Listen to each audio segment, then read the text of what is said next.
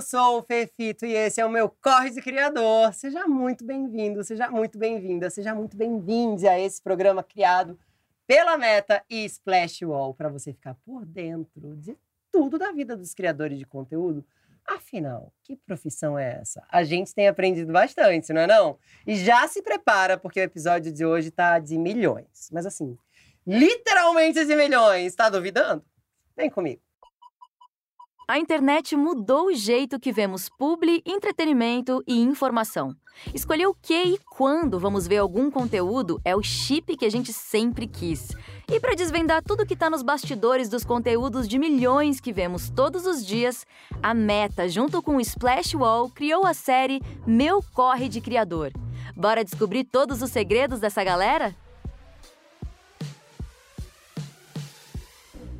A convidada de hoje tem milhões de seguidores e ela fala de moda, beleza e estilo de vida com um jeitinho todo dela. Ela é gata, talentosa, minha conterrânea, porque ela é nordestina.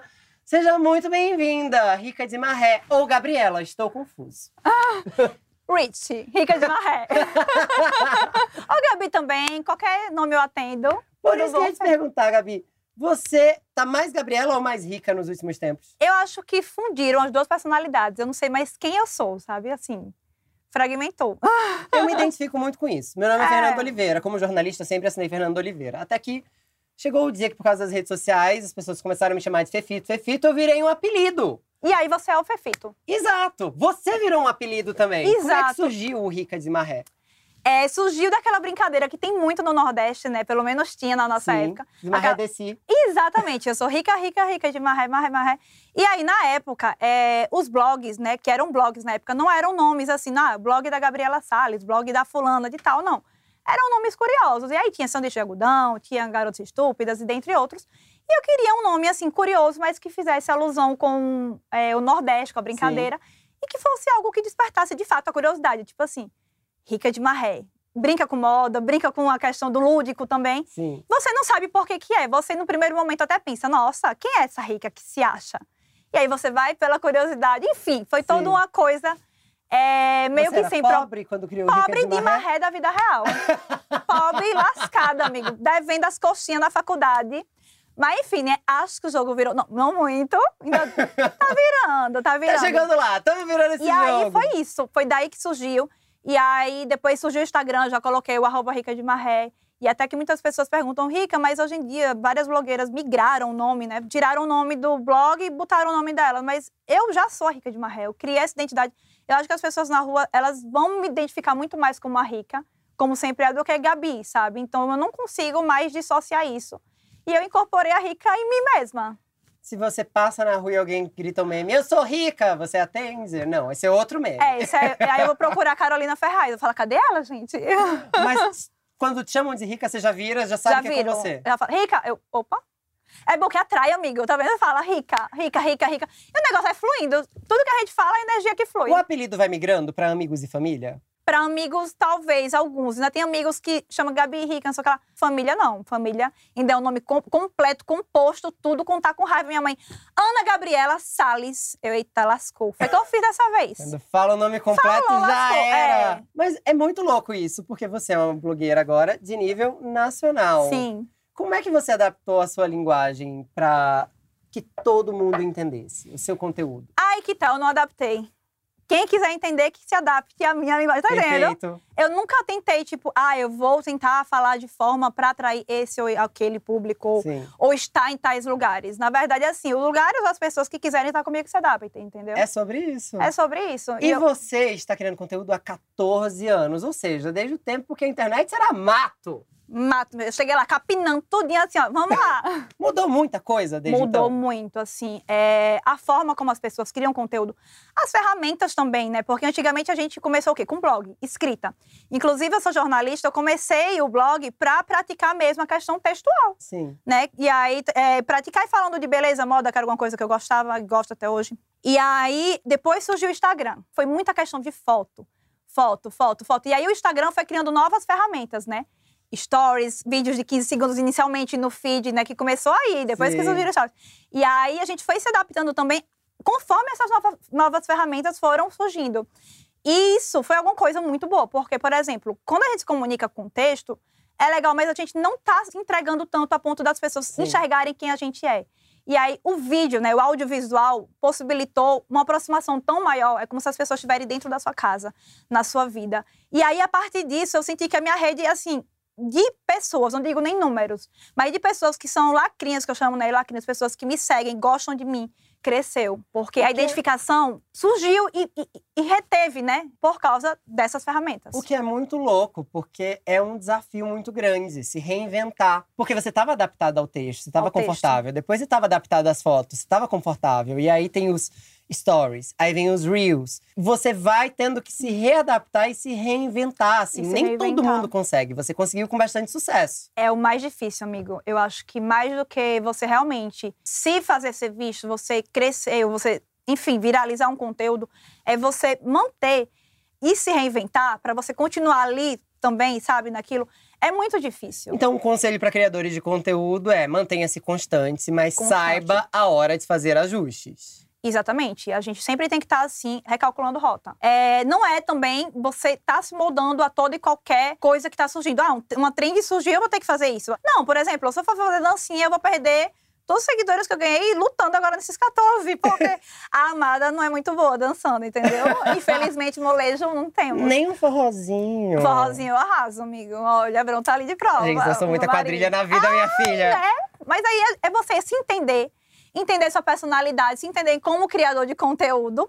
E aí, a partir disso, você vê, nossa, tá surgindo uma tendência para esse lado aqui. Como é que eu posso me encaixar fazendo isso aqui Sim. e colocando sua personalidade, não simplesmente copiando e colando. Tá surgindo uma outra coisa que você não se adapta, você não é necessariamente obrigado a fazer tudo também, Sim. entendeu? Faz o que você sabe fazer bem feito, vai testando, Sim. e a partir daí você vai descobrir realmente se você vai conseguir alcançar até novos públicos, né? É algo muito dinâmico, não é uma coisa, ah, aprendi a fórmula, acabou, tô aqui, sussa. Tem sempre um público disposto a se descobrir. Exato.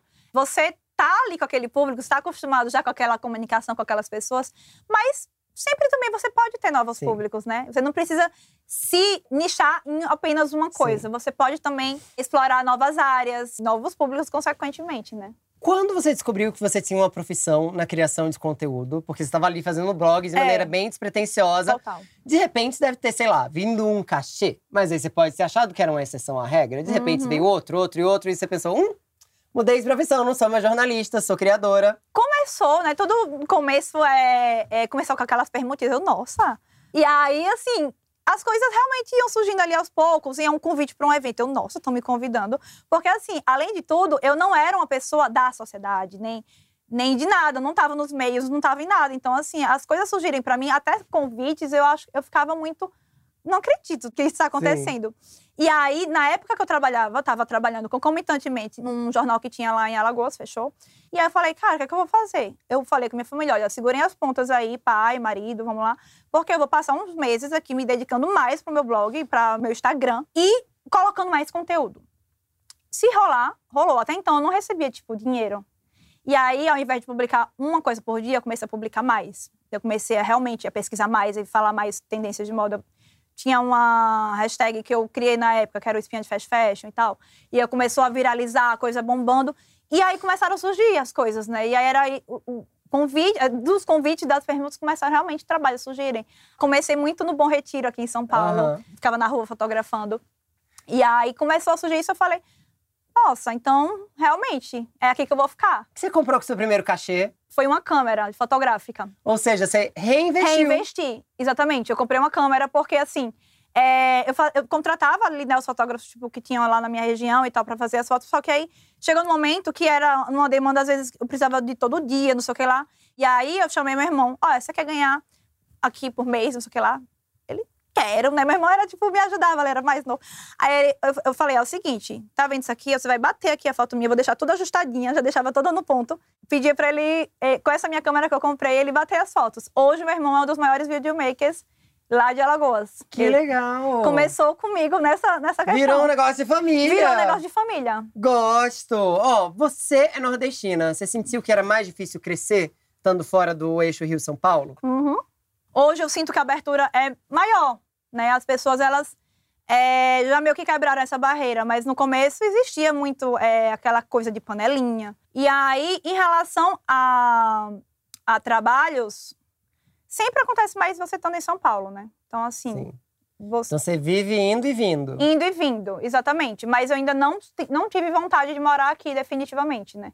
Apesar de que quando a gente tá aqui, as coisas começam a acontecer mais. Enfim, tudo, né? Parece que as Aham. coisas acontecem mais quando você tá em São Paulo. Não, não adianta, aqui onde. Toda a sua família virou influenciadora? Porque seu marido é influenciador. O meu seu cachorro. irmão é videomaker. Seu cachorro. Meu cachorro, O que seja, é um negócio de família. Marido, É. irmão, cachorro. meu filho não, meu filho é low profile.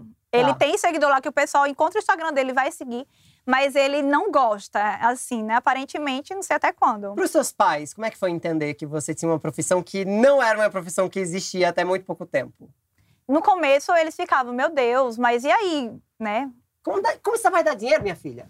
Exatamente. Tinha aquela, aquele medo, Ah. né? Porque eu não estava mais trabalhando. Eu estava ali só realmente investindo, investindo mesmo. Investindo, a gente investia para criar layout lá do blog, não sei o que lá, do Instagram. E aí, no começo, eles não botavam tanta fé, não. Ou seja, assim, seu primeiro passo para se profissionalizar foi investir investir. em equipamento, em design, em tudo. Exato. Mas aí, a minha mãe, ela começou também, a- até cedo, perceber que a coisa estava funcionando e tal, meu marido também. Isso, isso aí é uma profissão, então vamos lá, vamos, vamos formalizar tudo, vamos fazer tudo. E aí a gente fez, abriu empresa, tudo mais. Você tem Hoje, uma equipe. hoje eu tenho uma super equipe. Eu tenho uma equipe, assim, praticamente uma agência, uma agência que trabalha para mim. Eu acho muito chique dizer que tem equipe, mas dizer que tem praticamente uma agência, gente, é chique Não. no último. É praticamente assim? uma agência na questão de realmente que a gente tem todos os setores. A gente, um exemplo, eu tenho uma advogada que trabalha especificamente pra gente, tem a- uma contadora, tem a comercial, tem a produção, tem fotógrafo, videomaker, tem também a- o financeiro, o que mais? É realmente assim, É uma galera. é uma galera. Eu resolvi realmente assim contratar várias pessoas. Demorou maioria pra você decidir ter uma equipe? foi crescendo, por exemplo. A minha mãe tá comigo desde sempre, ela é da equipe. Ela é da parte ali, ó, que tá segurando o dinheiro.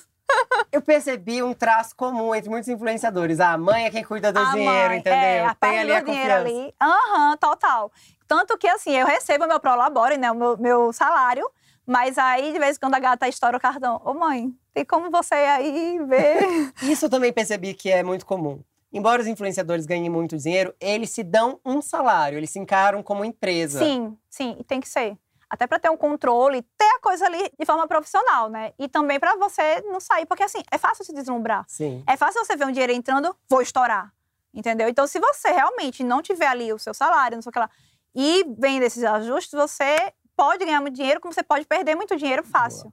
Entendeu? Então, assim, é bom você ter esse equilíbrio e realmente alguém que esteja ali do seu lado controlando. Qual é a situação mais inusitada que já aconteceu, assim, desde que você entrou no mundo da- das redes sociais? Pra mim, eu estar aqui com você, aqui conversando Ô, no Meta, é inusitado. Juro a você, porque quando na minha vida, há 14 anos, eu imaginar, sabe? Pra mim é uma coisa muito surreal tudo que vem acontecendo. Tudo que acontece, cada passo que eu dou, ainda é surreal. Mas, assim, uma coisa que eu achei mais incrível foi um evento que eu fiz, inclusive em Natal, numa loja lá, uma presença que a gente fez, que era uma loja de rua, não era nem shopping, nem comércio, nada à noite. A gente deu mais de 500 pessoas na rua pra me ver. Caramba! O pessoal batendo assim na janela do carro. Eu, meu Deus, tô me sentindo a Rihanna. e aí eu tenho vários fã-clubes, aí cada um tem um nome. Aí tem um deles que era Ricazalco, assim. Não me pergunte por quê. E a menina com a cerveja na mão. Ricazalco, Ricazalco. eu achei aquilo tudo tão filme. Eu achei muito engraçado. Mas, enfim, foi surreal, assim. ver- Meu Deus, realmente... Essas pessoas todas gostam de mim. Por quê? Eu sou tão chata. Às vezes eu paro não pra é pensar. não, você é mó legal. Você achou? Ah, eu Claro, sou, né? óbvio. Brincando. Queria entender melhor como é que você ganha dinheiro. Vem mais de rede social mesmo, ou você faz mais trabalho por fora? Porque tem muita gente que faz consultoria, faz muita propaganda, mas muita gente faz também muito public post. meu dinheiro, assim, a maior parte do meu dinheiro, de fato. Eu não vou precisar o percentual, mas a maior, maior, maior, maior Tá. é do Instagram e advindo com publicidades, né? Boa. Com publicidades muito bem selecionadas por mim. Porque cada uma delas, eu não faço publicidade toda Sim. qualquer coisa. Eu tenho que ter identificação fit com a marca que eu vou anunciar. Eu tenho muito critério com minhas publicidades. E o fato também de eu construir umas publicidades, de repente, legais que as pessoas gostam. E aí, é, isso vem girando, vem acontecendo. Rica, você vai muito no passado? Às vezes pra ter uma vergonhazinha, Vejo. pra ver se melhorou. Vejo, vejo. Que bom, porque tá na hora do quadro A Primeira Vez Que. Meu Deus! A gente rodou seu feed até o começo e foi ver a primeira foto que você postou. Gente, mas foram assim manual ou tem automático? Vocês que aqui.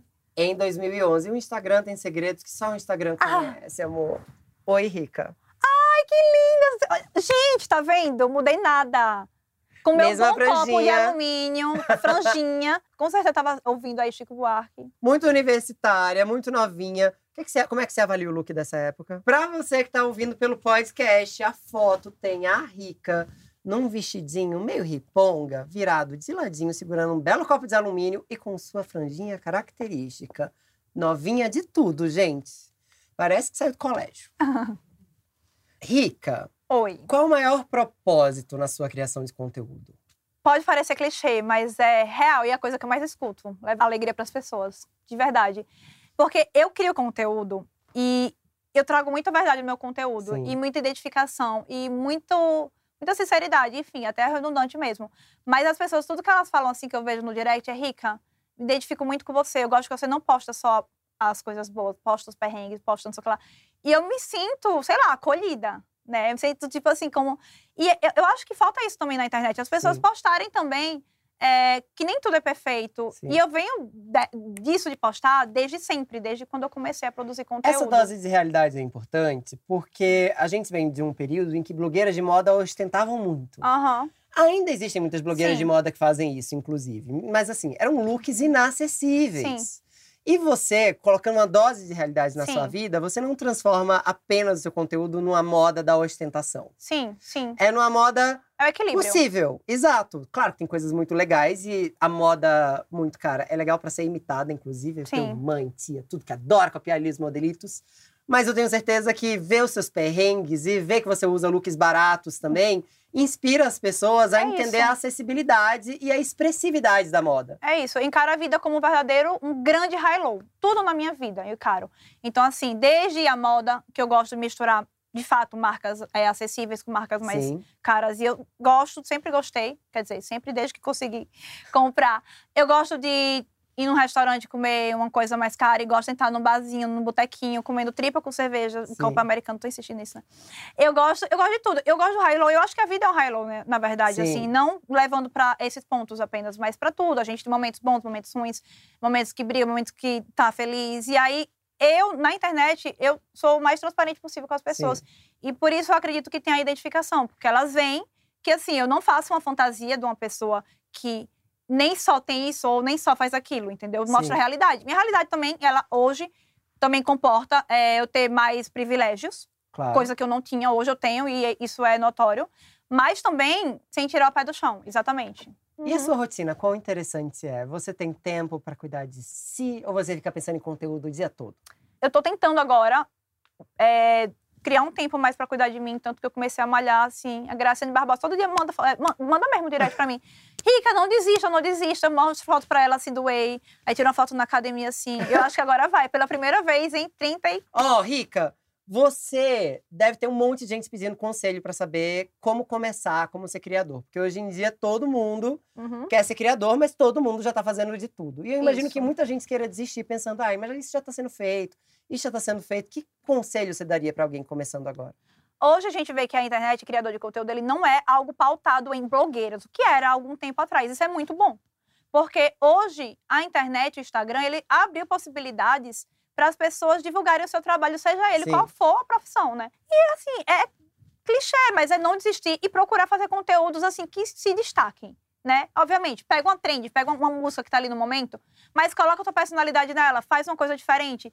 Mas não desistir, porque se você faz, ah, eu fiz 10 vídeos, não bombou. Gente, até eu pegar mesmo ali no tranco, até isso me dá. Eu passei uns quatro anos trabalhando de graça, tá? Assim, investindo de graça, ainda investindo dinheiro em servidor, em, em tudo ali, pra conseguir ter alguma, alguma, algum reconhecimento, né? Insistência e constância. Para conseguir monetizar alguma coisa. Então, assim, a existência e constância. Você não é porque muita gente consegue fácil, tem outras pessoas que, tem, que levam um pouco mais tempo. Sim, Mas não desistir, se é isso Boa. que você quer. acho um ótimo conselho. Uhum. Você cuida dos seus stories, tipo Boca Rosa? Você faz, assim, uma programação? Hoje eu tenho que postar uma frase filosófica, um enquete, uma foto de look do dia? Amigo zero. Inclusive, ela até comentou no próprio stories dela falando que ela gosta de assistir o meu. Que é o contrário também do dela. Eu acho dela demais. Eu admiro muito quem tem planejamento, mas assim, o meu stories é aquela coisa. Eu acordei, tô triste, eu já acor- acordo dando bom dia chorando. Então, assim, é isso. Eu vou seguindo o fluxo do que tá na minha cabeça na hora. E vou passando ali o que eu tô fazendo, porque eu não conseguiria fazer diferente. Sim. Eu acho que cada um tem sua linha editorial, tem pessoas que são organizadas e colocam isso em prática, que funcionam muito também. E tem pessoas como eu que são orgânicas. Aham. Então, eu posto realmente o que eu tô vivendo, o que eu tô sentindo ali naquele momento. Mas não adianta. Porque agora tá na hora de você ir pro seu momento Boca Rosa. Claro que do seu jeito também funciona, óbvio, mas a gente fez uma lista aqui de oito coisinhas que criadores de conteúdo costumam fazer. Tá. Você não precisa falar de todas, mas eu queria saber quais se destacam mais, quais você curte mais fazer, quais você curte menos. Ah, marcar live, não curto. Eu gosto de fazer live naquela hora que eu quero fazer live. Aí você Do nada. marcou, aí na hora que você marcou, você não tá com vontade. Entendi, Então, dá uma eu, eu gosto de live que vai. Boa. Publicar posts, amo. É você mesma que publica seus posts? Eu, ninguém tem acesso à minha senha do Instagram. Ninguém. Nem a Olha. minha assessoria, nem minha mãe, nem meu pai, nem o Espírito Santo. Ninguém tem. Porque. Porque a sua empresa, seu negócio, você quer cuidar do É, seu eu, jeito. é, exatamente. Alguém clica no link errado ali que já, que já dá algum bug, alguma coisa. Sim. Deus me defenda. É, ver a trend que salvei, a coitada fica com Deus, né? Porque você salva ali um monte de coisa. Ah, vou fazer uma coisa inspirada. Vai esquecendo. Fica pro além. É, isso aí não rola muito, não. Responder comentários, eu acho super importante. Respondo assim, óbvio, não muitos, tipo, mas os Quando fiz- dá. É, quando dá. Fechar publi, amo. Mandar jobs.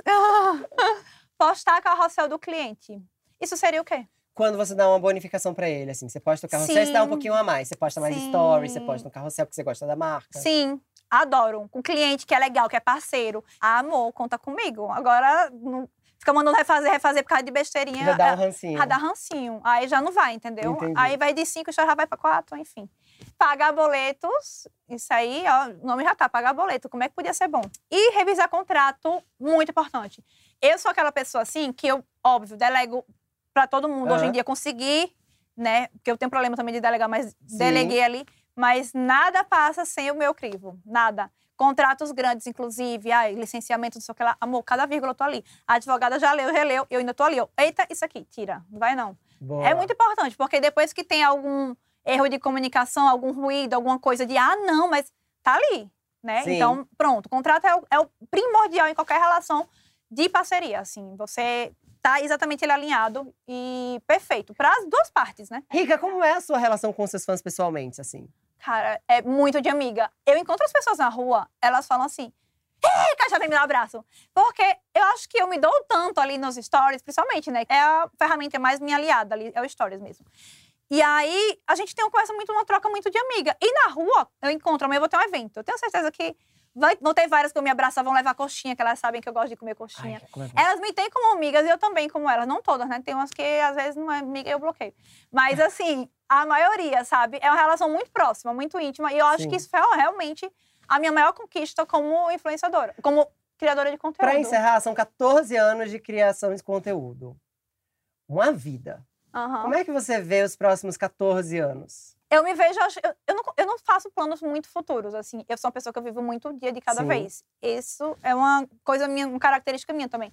Então eu não falo, ai, daqui a 14 anos eu vou estar com a marca X, Y, Y. Não sei. Daqui a 14 anos eu me vejo fazendo a mesma coisa, talvez. E talvez com outros projetos novos também. Mas eu amo fazer o que eu faço. Então, enquanto estiver rolando, que eu acho que vai rolar por muito tempo, porque é, graças a Deus, essa dinâmica da internet, ela possibilita a gente trabalhar com a internet independente de idade, né? Sim. A gente vê quantos influenciadores de conteúdo aí também que trabalham aí, já tem seu, sei lá, 50, 60 anos e te- tem sua rede também. Então, enquanto estiver rolando, o Zuquinho me amar, tamo aí. Ah, então, fechou. Eu tenho certeza que não é só o Zuquinho que vai te amar. Todo mundo vai seguir te amando muito e eu já amo demais. Muito bem. Obrigada demais por ter Fê. vindo Amei, dar entrevista. Obrigada. E fechar com chave de ouro essa primeira temporada do meu Corre de Criador. Amo, amo. Foi de milhões, foi de bilhões, não foi? Você aprendeu horrores com ela. Obrigado, Rica. Obrigada, Fê. Foi uma conversa muito legal mesmo. Eu e amei. você pode voltar em todos os episódios anteriores do meu Corre de Criador. Você vai aprender com gente tão legal. Tantas dicas incríveis. De repente, você pode ser a próxima rica de maré aí da parada. Olha só, fica pela meta, fica pelo UOL e a gente se vê muito em breve com mais Corre de Criador. Um beijo, tchau!